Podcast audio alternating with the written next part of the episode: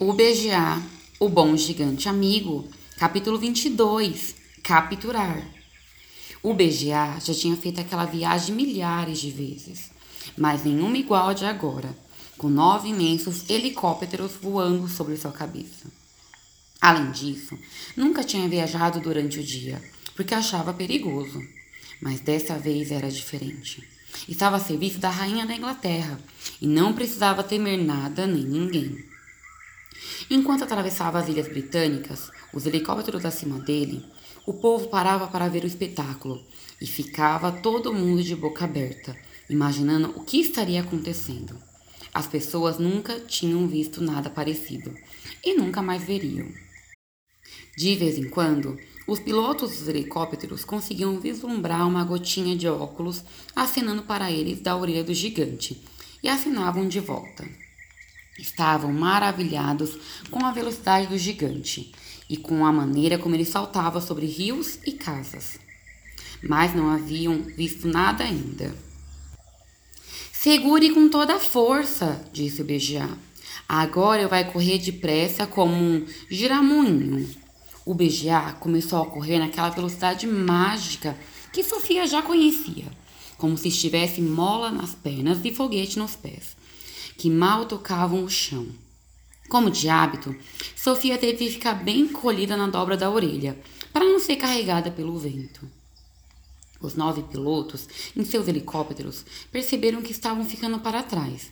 O gigante já estava bem à frente deles. Mesmo voando na velocidade máxima, mal conseguiam acompanhá-lo. No helicóptero que ia à frente, o comandante da Força Aérea estava sentado ao lado do piloto. Mantinha um atlas aberto sobre os joelhos e não parava de olhar para o chão lá embaixo e depois para o atlas, tentando descobrir para onde estavam indo. Virava as páginas nervosíssimo, se perguntando em voz alta: Mas para onde diabos estamos indo afinal? Não tenho mais a vaga ideia, respondeu o piloto. A rainha ordenou que seguíssemos o gigante, e é exatamente isso que estamos fazendo. O piloto era um jovem oficial da Força Aérea e usava um imenso bigode, do qual muito se orgulhava. Além disso, não tinha medo de nada e adorava aventuras. E aquilo para ele era uma super aventura. É ótimo conhecer lugares novos, disse. Lugares novos? gritou o comandante da Força Aérea. Que diabo você quer dizer com lugares novos? Esse lugar para onde estamos indo nem está no Atlas, não é verdade? O piloto sorria satisfeito. Pode acreditar, nós já saímos da última página.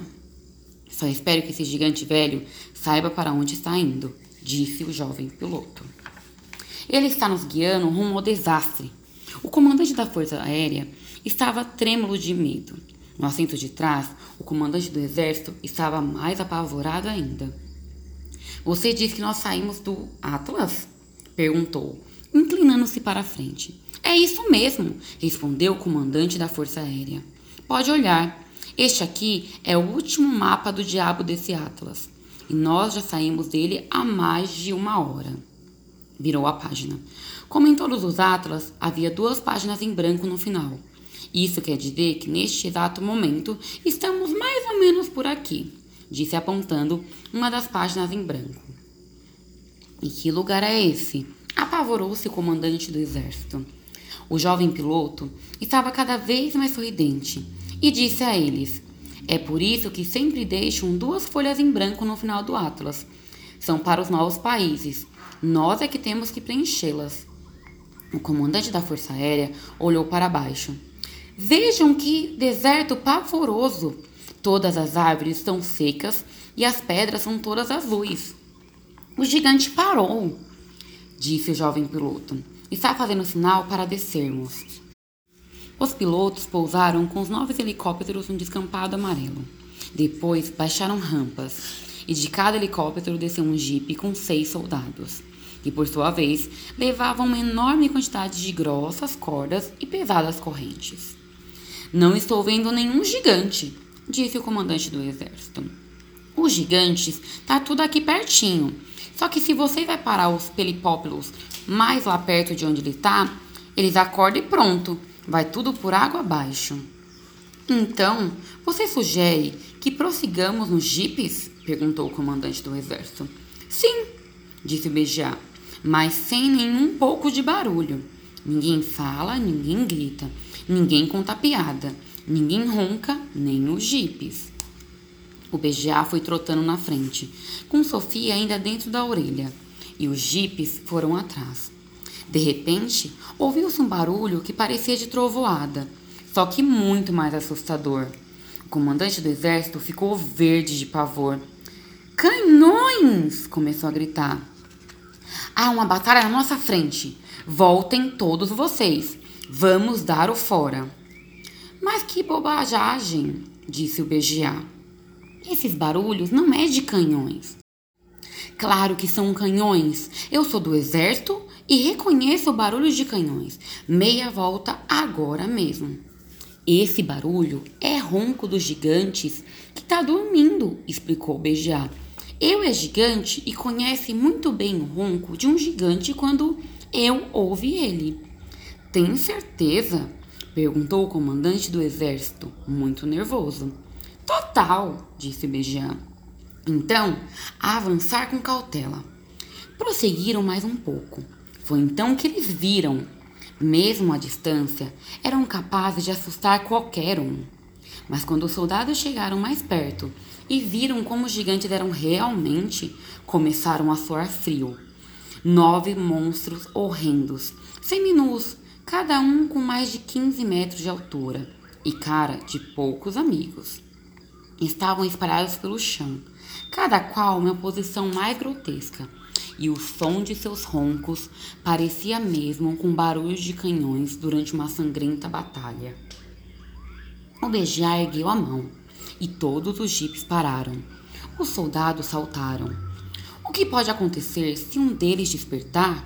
O comandante do exército estava com as pernas bambas de tanto medo. Se um gigante acorda, devora você tão depressa que você não tem nem tempo de pensar, respondeu o BGA sorrindo. Só eu é que eles não comem, porque gigante nunca come outro gigante. Só quem fica salvo é eu e Sofia, porque se acontece essa coisa, eu esconde ela.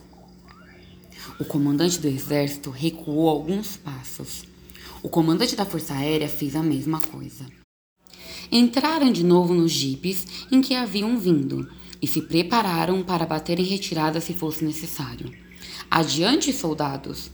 gritou o comandante do exército. Adiante e cumpram o seu dever com bravura. Os soldados avançavam lentamente, arrastando as cordas e correntes. Todos estavam tremendo de medo. Ninguém ousava dizer uma palavra. O BGA, agora com Sofia sentada na palma da mão, assistia à operação. Vamos falar a verdade. Os soldados foram muito corajosos. Seis homens eficientes e bem treinados cuidaram de cada gigante. E em menos de dez minutos, oito deles estavam muito bem amarrados e continuavam a roncar, satisfeitos. O nono gigante era justamente o come carne crua e estava dando mais trabalho, porque estava deitado por cima do braço direito. Era impossível amarrar seus pulsos sem primeiro puxar aquele braço debaixo do corpãozinho.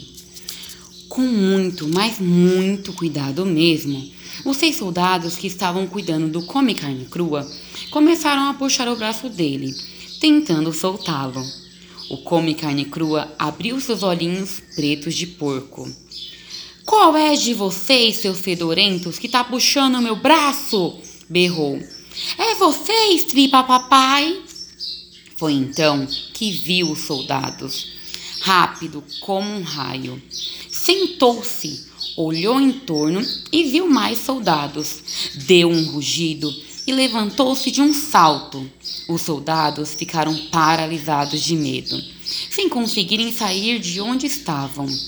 Além disso, não estavam armados. O comandante do exército engatou a marcha ré do seu jipe. Seres humanos! berrou como carne crua. Que é que vocês, seres humanos, tenros e apetitosos, estão fazendo aqui na nossa terra dos gigantes? Esticou um braço e agarrou um dos soldados. Eu vai jantar mais cedo hoje. Segurava o soldado que se contorcia todo, tentando se libertar e ria às gargalhadas. De pé na palma da mão do BGA, Sofia estava horrorizada. Faça alguma coisa, implorou. Depressa, antes que ele o devore. Larga esse ser humano! gritou o BGA. O come carne crua virou-se e olhou para o BGA. O que é que você está fazendo junto com esses comestíveis deliciosos? Eu tá ficando muito desconfiado. O BGA correu para cima do come carne crua, mas o poderoso gigante de 18 metros deu-lhe um peteleco com a mão livre que bastou para colocá-lo fora de combate. Foi nesse momento que Sofia rolou da palma da mão do BGA e caiu no chão. Ela estava espremendo os miolos para ver se saía alguma ideia. Tinha que fazer alguma coisa, qualquer coisa. Lembrou-se então do broche de safira que a rainha tinha pregado em seu vestido e desprendeu-o. Eu vai engolir você bem devagarzinho. O come carne crua dizia ao soldado que tinha apanhado. Depois eu vai engolir uns 10 ou até 20 daqueles insetos apetitosos ali. E nem adianta tentar fugir, porque eu sabe galopear 50 vezes mais depressa do que vocês. Sofia correu até ficar bem atrás do come carne crua, com um broche de safira na mão. Quando estava bem perto dos enormes pernas cabeludas, enfiou o alfinete do broche com toda a força no tornozelo direito do come carne crua. O alfinete entrou na carne e ficou ali espetado. O gigante deu um salto, soltando um rugido de dor. Deixou cair o soldado e segurou o tornozelo com a mão. O BGA sabia que o come carne crua era um covarde de marca maior e aproveitou a oportunidade. Uma cobra picou você, gritou. Uma víspora venenosa e veloz, uma víspora mortal e perdigosa. Salve-se quem puder! O come carne crua urrava como um boi assustado. Soem as pernetas! Eu fui pinicado por uma víspora imundica e peçonheta. Deixou-se cair no chão e ficou ali sentado, uivando de medo e segurando o tornozelo com as duas mãos. Seus dedos tocaram o broche. Os dentes das vísporas. A assassina está enfiado na minha carne. Eu tá sentindo os dedos na carne do meu torcocelo. O BGA viu então sua segunda oportunidade. Nós tem que dar um jeito de tirar esses dentes da víspora bem depressa. Se nós não tira, você vai ficar mais morto que uma galinha morta. Eu vai ajudar você. O BGA ajoelhou-se ao lado do come carne crua. Você agarra o seu torcocelo bem forte com as duas mãos. Assim, o veneno da víspora assassina não vai subir pela sua perna até chegar no seu coração. O come carne crua segurou o tornozelo com as duas manzorras. Agora você fecha os olhos e trinca os dentes, e seu cérebro pensa em outra coisa e também reza ao mesmo tempo, enquanto eu tiro os dentes da víspora venenosa. O come carne crua, aterrorizado, ia fazendo tudo o que o BGA mandava. O BGA fez um sinal aos soldados, pedindo um rolo de corda. Um soldado correu para entregá-lo. Como as duas mãos do come carne crua estavam juntas, segurando o tornozelo, foi muito mais fácil para o beijar amarrar tudo. Mãos e tornozelo, com um nó bem apertado. Eu tá puxando os dentes da víspora viscosa, ia dizendo BGA enquanto apertava os nós. Depressa! gritava o gigante. Eu senti o veneno subindo pela perna.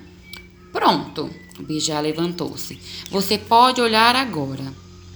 Quando come carne crua percebeu que estava amarrado como um frango pronto para ser vendido na feira, soltou um rugido tão alto que fez tremer o céu. Rolou pelo chão, contorceu-se de todas as maneiras, fez toda a força que podia.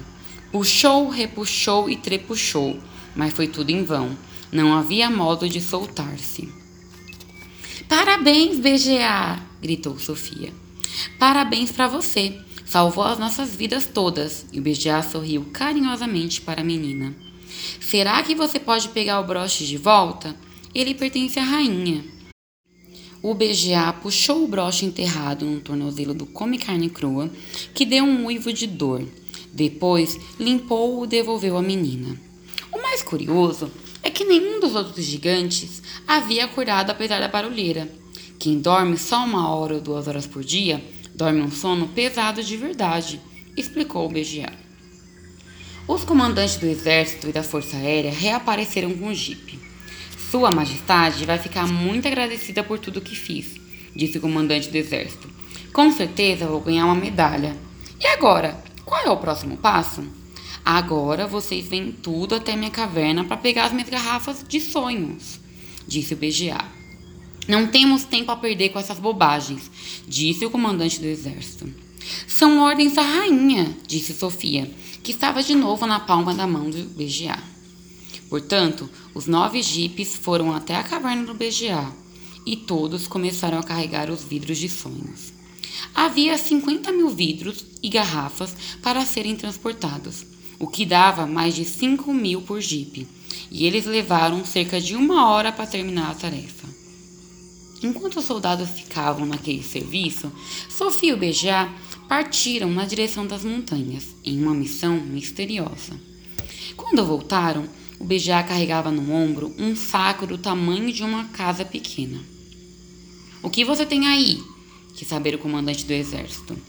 A curiosidade matou o rato, respondeu o BGA, afastando-se daquele homem tão bobo.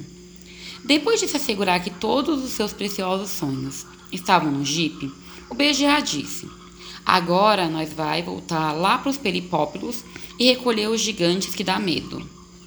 Os jipes voltaram para onde estavam os helicópteros.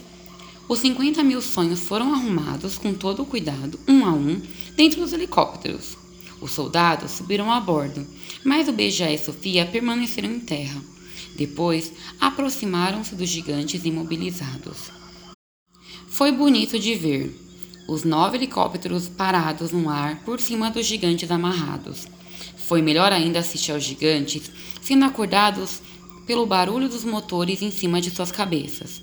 Embora o melhor de tudo tenha sido observar os nove monstros se retorcendo pelo chão, tentando se libertar das cordas e correntes, como se fossem um bando de serpentes gigantescas. Eu tá espandongado, rugiu come carne crua. Eu tá rocambolizado, gritava o masca menino. Eu tá estrambotizado, mugia o esmagamão. Eu tá boleadeirado, uivava o estripa papai. Eu tá descorrenteado, berrava o amassa-mãe. Eu tá engargalafado, rosnava o engolinguia. Eu tá enredemunhado, trovejava o garra-amigo. Eu tá engasgaiolado, choramingava o açougueiro. Cada helicóptero escolheu um gigante e parou no ar em cima dele. Cabos de aço super resistentes, com gancho nas pontas, foram lançados à frente e da cauda de cada helicóptero. O BGA ia prendendo os ganchos nas correntes dos gigantes, um gancho nas pernas e outro perto dos braços. Então, vagarosamente, os gigantes foram erguidos no ar até ficarem paralelos ao chão. Os gigantes rugiam e berravam, mas era só isso que podiam fazer. O BGA, novamente com Sofia bem acomodada na orelha, começou a correr na direção da Inglaterra. Os helicópteros agruparam-se no ar e foram atrás deles. Que espetáculo fabuloso! Aqueles nove helicópteros atravessando os céus, cada qual com um gigante de mais de 15 metros pendurado embaixo, amarrado com um embrulho.